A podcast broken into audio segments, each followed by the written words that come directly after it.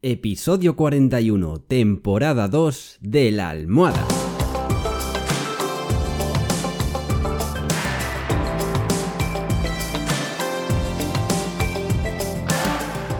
Bienvenidos y bienvenidas a esta segunda temporada del podcast de la almohada un podcast en el que os cuento los trucos y estrategias para que podáis vivir sin complicaciones, con un mayor control de vuestra vida y que podáis ser vuestra mejor versión. En resumen, para que seáis más felices, que nos lo hemos ganado. Así que, si ya estamos todos, ¡comenzamos!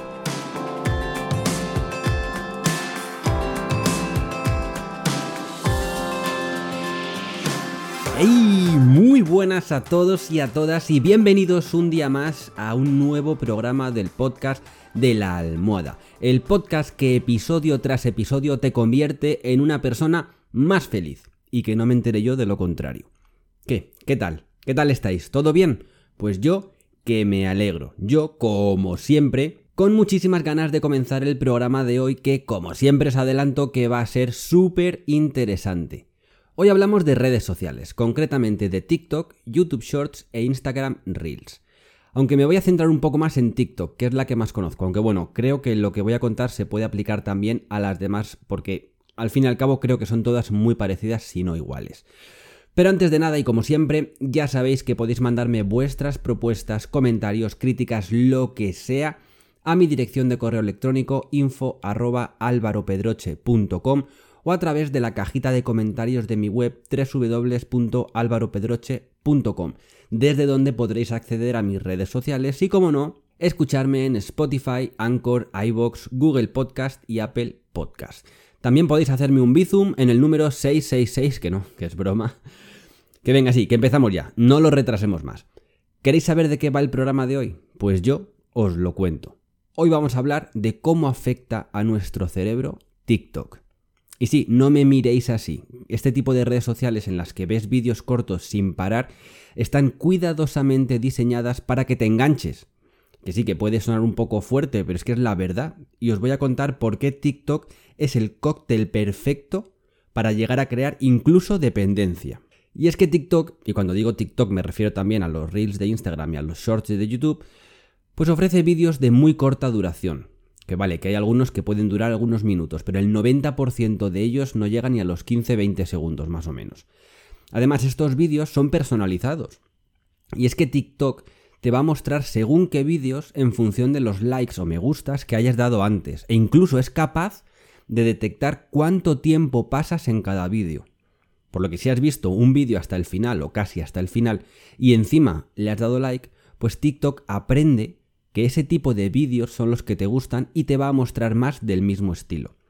Además, y a diferencia del YouTube tradicional, no me refiero a los shorts, no hace falta que cuando acabe un vídeo busques otro porque te sale ya directamente.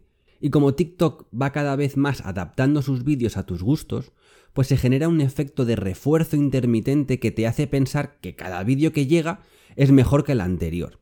Y aquí está uno de los problemas, que se activa nuestro sistema de recompensas del cerebro, porque no deja de segregar dopamina, la famosa hormona de la felicidad. Y esto, claro, no está mal. El problema es cuando empezamos a depender de esa dopamina, de ese placer inmediato. Esto es un poco como cuando un niño pequeño quiere algo y se lo das al momento.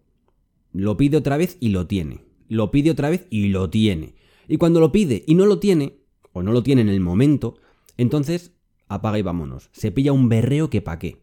Pues con TikTok pasa lo mismo. Empezamos a acostumbrarnos a la dopamina que nos genera ver vídeos hechos a nuestro gusto. Y al final, cuando dejamos el móvil en la mesa, nuestro cerebro se pone en plan, ¿no me vas a dar un poco más de eso?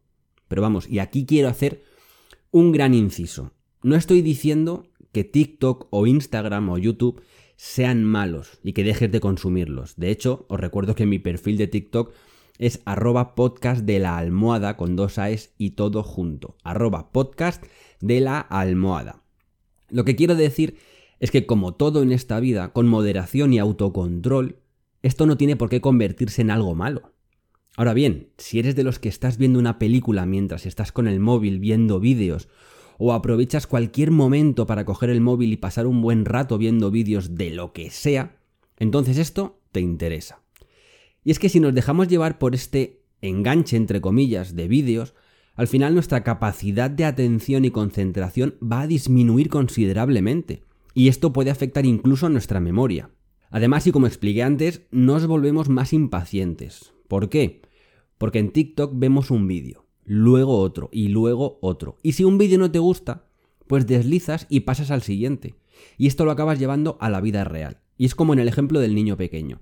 Si quieres algo y no lo tienes ya, entonces te ofuscas, te enfadas y sufres. Pero es que también hace que nos terminemos esforzando menos para conseguir algo. Es decir, nos acostumbramos a tener lo que queremos, en este caso vídeos que nos generan dopamina, casi al instante. Por lo que cuando tengas que esforzarte en la vida real para conseguir algo, pues te va a costar Dios y ayuda. Otro punto importante y también muy lógico es que el uso continuado de estas redes sociales puede afectar a las relaciones sociales. Y como dijeron hace poco en Masterchef, programa del que soy muy fan, lo reconozco, menos pantallas y más personas. Que por cierto, gracias a mi chica Inara, que me recordó esta frase que le viene a este episodio como anillo al dedo. Y a lo que iba. Y esto es importante. No me refiero a que si pasas mucho tiempo en TikTok, por ejemplo, vas a estar menos tiempo con tus amigos o familia, que también, sino que incluso estando con ellos, tu adicción a esa dopamina que te genera ver vídeos va a hacer que estés sin estar. Que te hablen, oigas pero no escuches. En plan, estoy viendo vídeos de gatitos haciendo malabares, que es lo que a mí me gusta. Y mi chica me dice, oye, que ¿por qué no pedimos comida china para cenar?